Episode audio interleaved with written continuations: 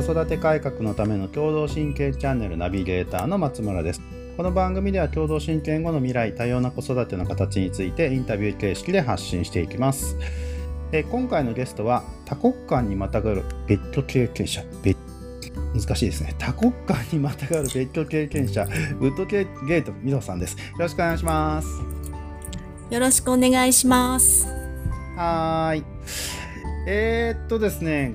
ちょっとこの多国間にまたがる別居っていうこの辺の話なんですけどもまずちょっと最初に美穂さんの紹介を僕の方からさせていただこうかなと思います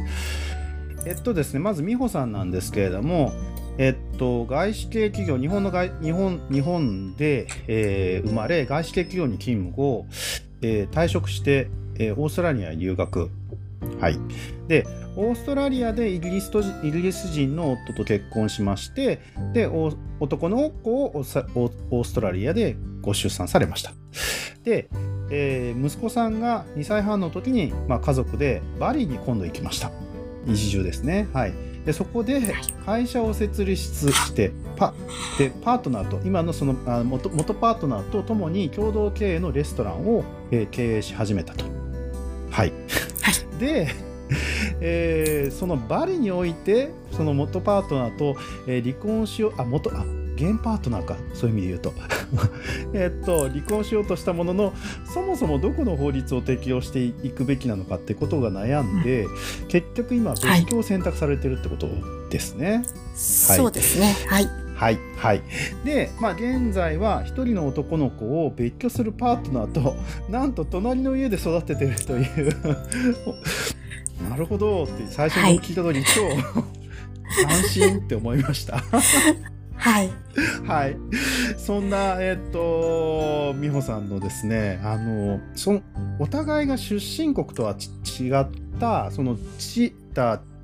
出身国とは異なる地域で、まあ、別居スタート、まあ、離婚するというか別居するっていうようなストーリーです。ちょっと、はい、どどうですか美穂さんこのざっくり振り返って。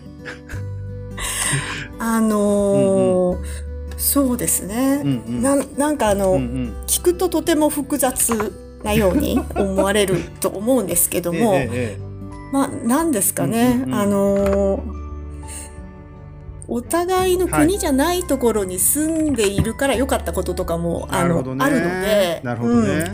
あの、そう複雑でいろいろ大変なこともありましたけど、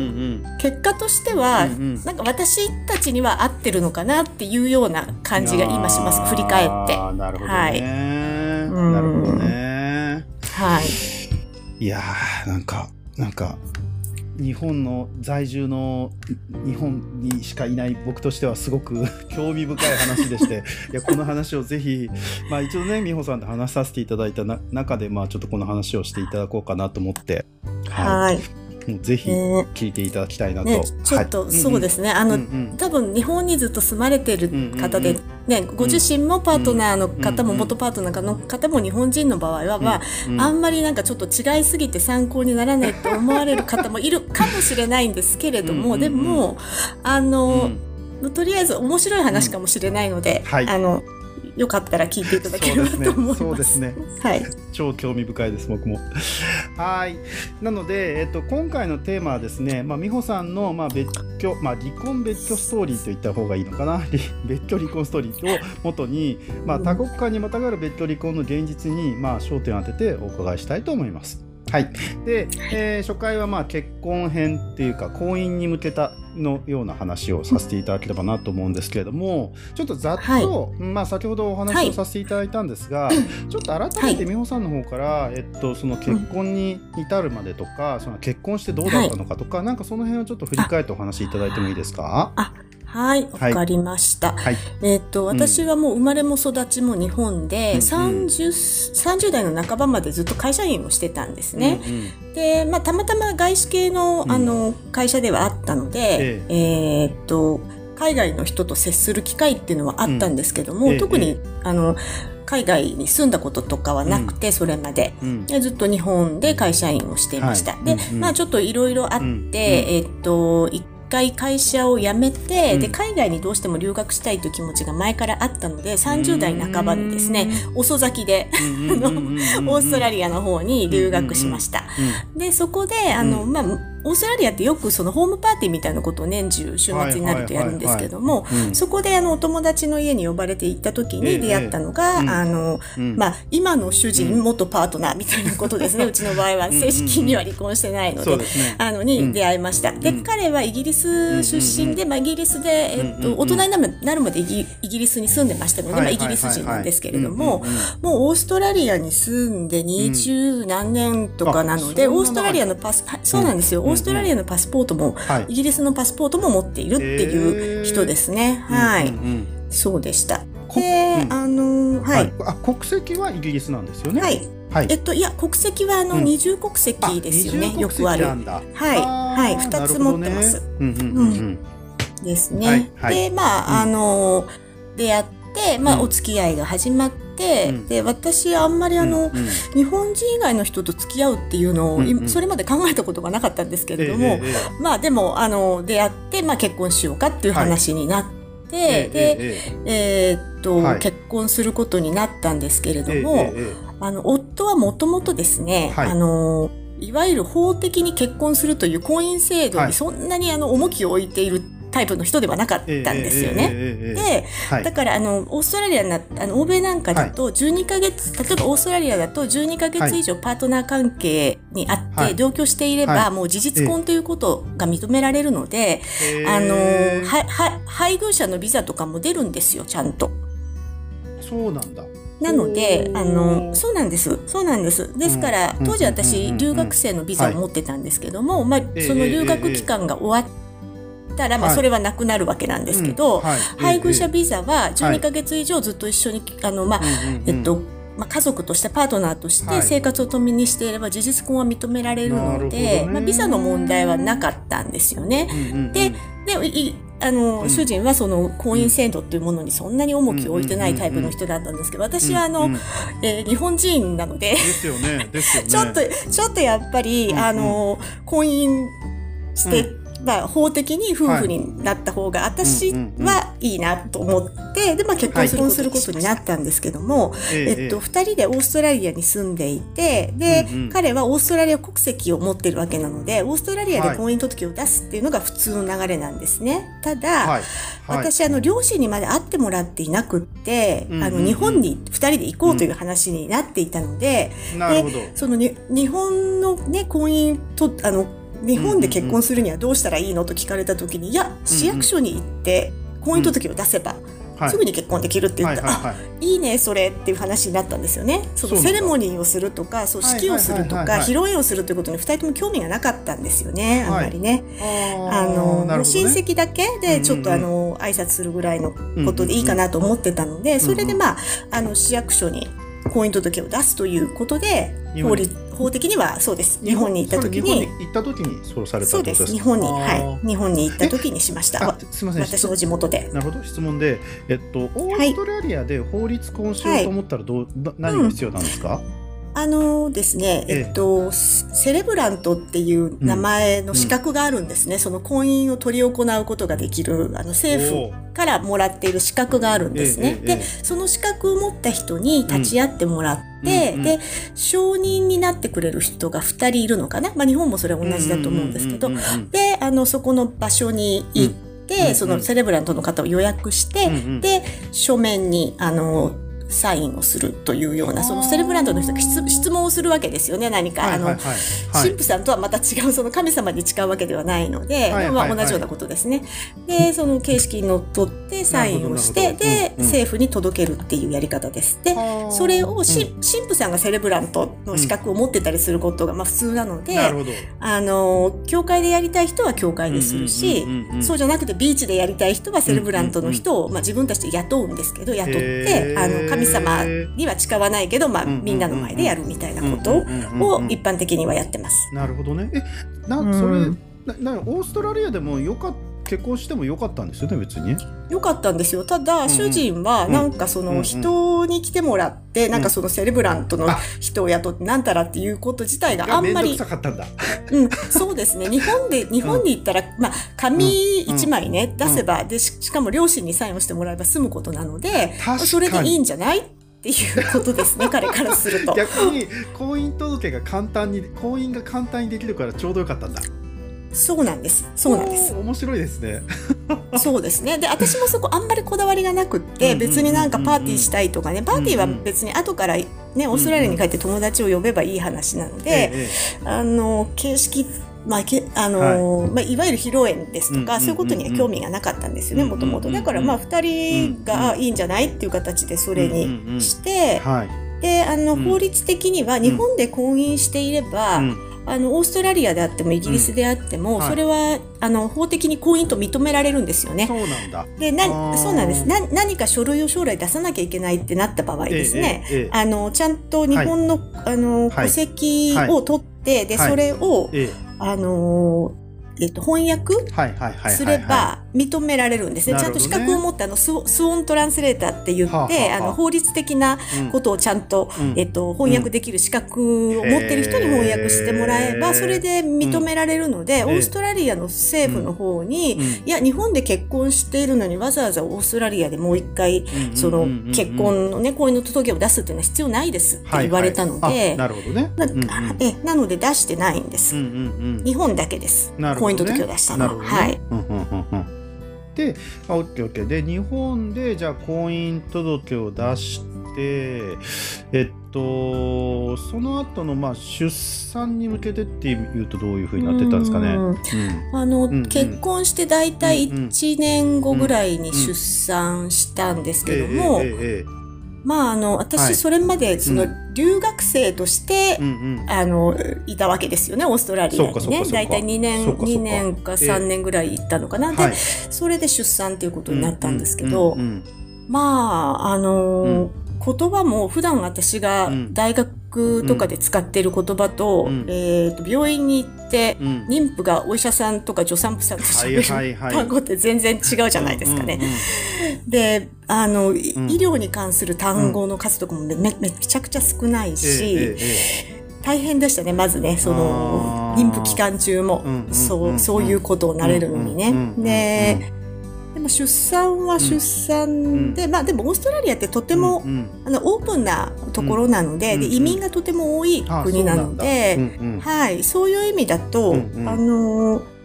大変ながらも、ある程度気気は楽だったというか、あの妊娠している最中はそういう感じでしたよね。まあ出産してからはちょっと、本当にあ、うん、文化の違いってこういうことなんだと思って結構大変でしたね。それは何ですか、うん、何ですか？例えば一番大変だったのは、うん、子供に添い寝するかしないか問題。ああ聞いたことある。アメリカでもある。なんかそあ話があるらしいですね、それね。あのー、そうなんですよ。欧米ではまあ、そのどの国がどうっていうのは私もちょっと詳しくはわからないんですけども、はい、少なくとも、あの、イギリスとか、アメリカとか、オーストラリアっていった国は、まあ、子供と添い寝しないっていうのが普通で、添い寝する、するべきではない。やっちゃいけないことっていうことになってるんですよ。で私は日本人なので、添い寝するのが普通だと思ってるわけですよね。でそれが一番あの赤ちゃんにとってもいいしお母さんにとっても一番楽なわけですよね、はい、子供が泣いたら夜中にね、ね、何回も起きて授乳するわけなんですけどそ、ね,、の時隣に寝ていれば話は済むんですけど、あのー、そうなんですよ。オーストラリアでは子供がまあ何ヶ月かになったらもうベビーベッド自体別の部屋に移しちゃってで子供が泣いても基本行かないんですよね、その授乳には。それもなんかちょっとかわいそうな気がする。いや私いまだにそれあの間違ってると思ってるので。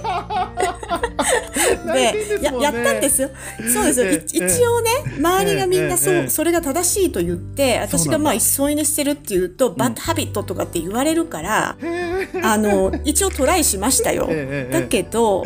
私はちょっとあれは無理でしたね。やっぱり結局あの、あの、同じ部屋にベビーベッドをずっと入れてましたよね。だけど、あの、元パートナーは、はいはい。あの一緒に寝ないっていうのが普通だと思ってるじゃないですか。はいはいはい、で周りの友達もみんなそういうわけだし、えええ、あのその例えば授乳のね、うん、そういうこう指導というかしてくれるような、まあ、助産婦さんのような地域、うん、あのコミュニティナースって言うんですけど、その子育てをね支援してくれるようなとこに行っても、はい、ダメだって言われるわけだから彼言われるんですよ本当に。でいろんな理由を言われるし、ウェブにもいろいろ書いてありますよ、書いてあります、はい、うん、子供はとにかく、はい、あの泣いても、あのお母さん来なくても大丈夫だっていうことを学ぶからって言うんだけど 私は泣いても誰も来てくれないっていうことを学ぶと思っているので、ね、全く意見がそうそうなの。違うわけです。これ多分ね海外で子育てされてる人がもし聞いてくださってたらすごい納得あるあるだと思うんですけどうんなんですよ。そうなんです。で、うん、あの、まあ、そ、それが一番私の中では、ね、あの、辛かったことなんですけど、うん、そう、まあ、一時が万事、そういうことです。なるほどね。はい。で、その後、バリに移住をされていくんですね。はい、オーストオーストラリアからバリですね、はい、今度はね。そうですね。はい。はい、私たち当時オーストラリアのパースっていう、うんうん、あの西オーストラリアに住んでたんですけども、あのインドネシアのバリ島まで、うんうん、えー、飛行機で3時間半ぐらいしかかからないんですね。なるほど。うんうんうんなので、はい、あの、はい、ホリデーに行くといえばバリ島みたいなのがあって、うん、で、そうなんですよ、あの、日本の人が例えばハワイに行ったりとかいうような感覚で、はい、あの、西オーストラリアの人っていうのはバリによく来るんですね。で、子供が2歳半ぐらいの時かな、2歳の時かな、あのー家族で3人で旅行に来たのがバリ島だったんですね。うん、で、うん、あの、本当にただの旅行ですよ。えっと、10日ぐらいの。うん、で、そこで、あのー、その元パートナーがですね、ここに住みたいと言い始めたわけです。いきなりですか、それ。えっと、まあ、いきなりに近いかな。あの、ま、前からオーストラリアから別のところに、まあ、オーストラリアの中であってもいいの、よかったのかもしれないんですけど、私たちが当時住んでいた、その西オーストラリアからどこかに引っ越したいっていうのは結構ずっと言っていて、で、そうなんです。で、そういう時にバリ島に行って、で、欧米人がすごくたくさん住んでるんですよね。そうなんですよ。で、まあ、あの、オーストラリアからも近いですし、ここに住んでみたいと。なるほど。こう言い始めて。で、私は、え、うん、って思ったんですけど、うんうん、私実は父がですね、昔あの、インドネシアのバントンっていうところに6年ぐらい赴任してたんですね。はい、あの会社員をしてて。で、私バリ島にその時何度も遊びに来たことがあったんです。当時まだ20代の前半とかだったんですけど、で、だから、あの、初めてバリに来たわけじゃなくて、うんうん、で、父と母が、まあ、その、インドネ、同じインドネシアの中のね、別の町ですけど住んでて、はい、インドネシアの人がどんな人たちかとかってちょっと知ってたわけですよね、ある程度。なんうん、なんかあんまりその、うん恐怖心というか、うん、えー、なんかここには住めないっていうわけではなくて、うん、まあバリだったらちょっと住んでみてもいいかなと思って子子供が小さかったのでね、で夫はあのフリーランスのあのカメラマンだったので、別にあの会社員だったわけではないので自由が利いたので、それでまあじゃあ 1, 1年か2年子供がね、幼稚園に入るまで、住んでみようかって言って、で住み始めたんですけども、結局今で12年ですかね。その時から考えて。はあそうなんだ、はい、じゃあそうなんです。そんな何気に何気に軽い感じで移住がスタートしたんですね。めちゃめちゃ軽かったですよ。あの自分たちの持ってたお、ええ、家を貸しうん、貸して、え、でそれでバリに来たっていう感じなので、もう全然、全部物も残していってましたし、あの、貸し倉庫、貸し倉庫みたいなところに私物は入れて、で、家具付きで家を貸して、で、それでバリに来たっていう感じだったので、もう帰る気満々でしたね、当時はね。そうなんだ。うん、そうなんですよ。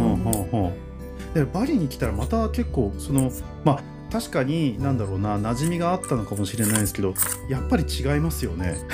違う。全然全然違う。全然違いです。ですよね。はい、えええだからまあでも、うんうんうんあの幸いというか、あの日本人の在住の女性がすごく多いんですね、バリ島っていうところは。そうなんだ、そうなんです。うんうんうん。で、あの子供が、うん。まあ保育園、3歳の時から保育園に行ったんですけども、はいそれはあの、英語を話す保育園ですね。だから、バリ人の人ではなくて、在住欧米人が圧倒的に多いっていう、あの学校があって、そこの保育園に入ったんですけどそこであの日本人のお母さんたち、ママ友ができて、ええで、そのほとんどの方はやっぱり自分たちでビジネスをされてる個人事業主の方なんですよね。はあっていうのを日本人がここで会社に勤めるっていうのはかなりそれはあの難しいというか、まあ、そうですよね、はい。特にそうバリだったら特にそうですよね、うんあのファイブスターホテルがたくさんあるので、ファイブスターホテルの,、うん。あの日本人のお客様向けのゲストリレーションズっていうポジションはいつも大体あるんですけども、それ以外で外国人がその配配偶者ビザで働くことができないので基本的には。そうすると自分たちでやるしかない、何かあのビジネスをしていくしかないのうんで、まあ皆さんビジネスオーナーのママ友っていうのができて。だから、あの、そういう意味では、うん。あのバリ島にはいるんですけど、別に私たちがほら、あの、うん。バリの人と同じような暮らし方をしたりとか、その、まあ、ここはバリのヒンズー教なんですけども、はい。ヒンズーの何かこうセレモニーのようなことをするっていうのは、まあ私はなかったですよね。あのバリ人の旦那様がいる方はされたりとかしてますけど、で、全部英語でこと足りることがほとんどなので、割と結構すぐに馴染んだ感じかな。うん。あとやっぱ、アジア同士、日本もアジア、バリもアジアなので、あの、ものの考え方にやっぱり共通するところはありますよね。なるほどね、うん。はい。なるほどね。えでその中でレストランをこバリに来て経営する、始めようぜっていうことになったってことですか？そうですね。そそれももともとええ、その、元、元パートナーがですね、はいはいあの、とにかくカフェが好きなんですよ。カフェにいるのが。で、フフリーランスのカメラマンって時間がね、うん日中空くんですよね、仕事と仕事の間に。はいはいはいで、どこに行くかっていうとカフェに行くわけですよ。うんうんで、うんあの、日中、平日の日中に、うんうんあの、成人男性がね、はい男同士で会ってずっと喋ってるって日本ではちょっと考えにくいですよね。ビジネスの話をしてるわけでもなく、コーヒーショップでね。でもそれ普通なんですよ、オーストラリアではとても。はいはいはい。で、彼もそういう人の一人で、とにかく年中コーヒーショップに行っちゃ、うん。まあその時間潰しもあるんでしょうけど、はい。友達、まあ友達もほとんどその自営業の人が多かったので、フリーランスの人とか。まあ年中コーヒー飲んでは何かこう、まあいろいろ話していると。はいはいはい。で、で、実はオーストラリアにいる時に一回カフェをやっぱりや,、やりたいと、まあ彼のすごく強い希望で、ええあの、一回買いかけたんですよね。はい。既存のその、はい。えっ、と、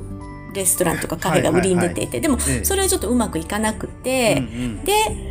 そういう思いをずっと抱えたままバリに来たら、うんまあ外国人がみんなレストランやったりとか、うんちょっとした宿をやったりとかっていうのははい。とても普通のことなので、ええで、しかも最初の投資が割と少なくて始められるんですよね、ねインドネシアっていうところはね。うんうんうんだからもう潜在一遇のチャンスじゃないですかね、はい。ずっとやりたいと思ってたことができるわけだから。で、で、私はあの、ちなみにうん。飲食店で働いたことはアルバイトも含めて一度もないんですけど、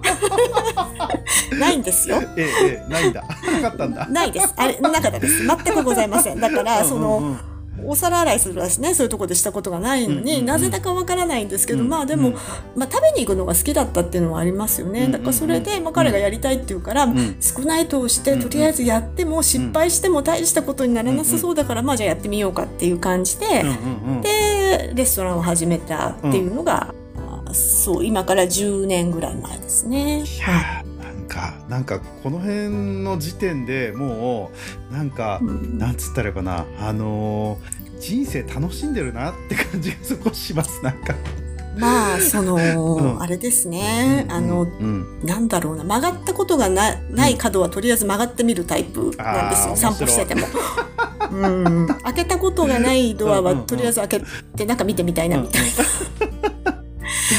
性格なので、ね、それでそう。で、ま、やっぱりさっきあのお話ししたように、周りに自営でやっぱりその、カフェとかレストランやってる方がね日本人のママ友で何人かいらっしゃって、はい、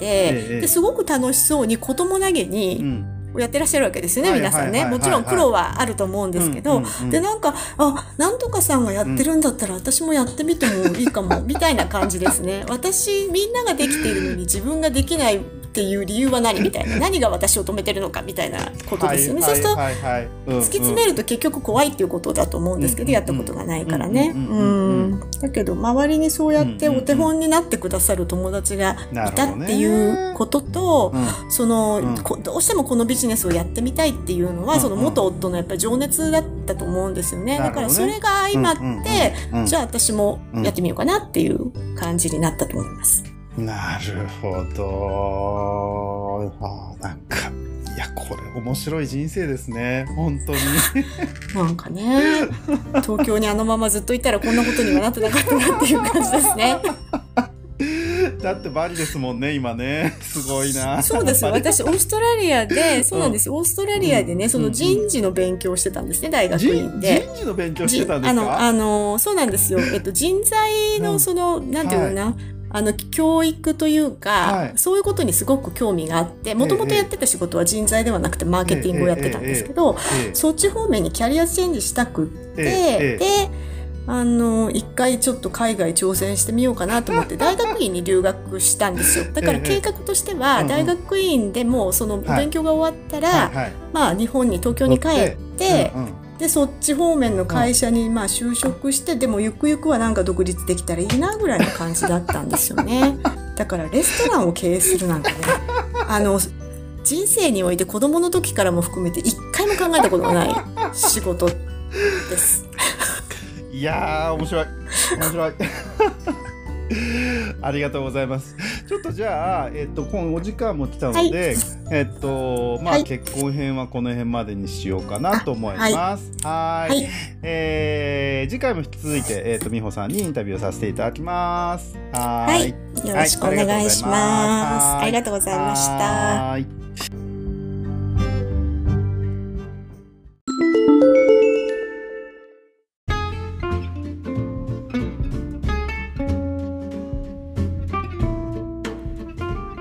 育て改革のための共同親権プロジェクトでは共同親権の実現に向けた賛同活動を行っていますご賛同いただける方はホームページから賛同お願いしますまた各地での男女平等の子育て共同親権後の未来などの市民対話にもお伺いしますのでお声掛けいただければと思います。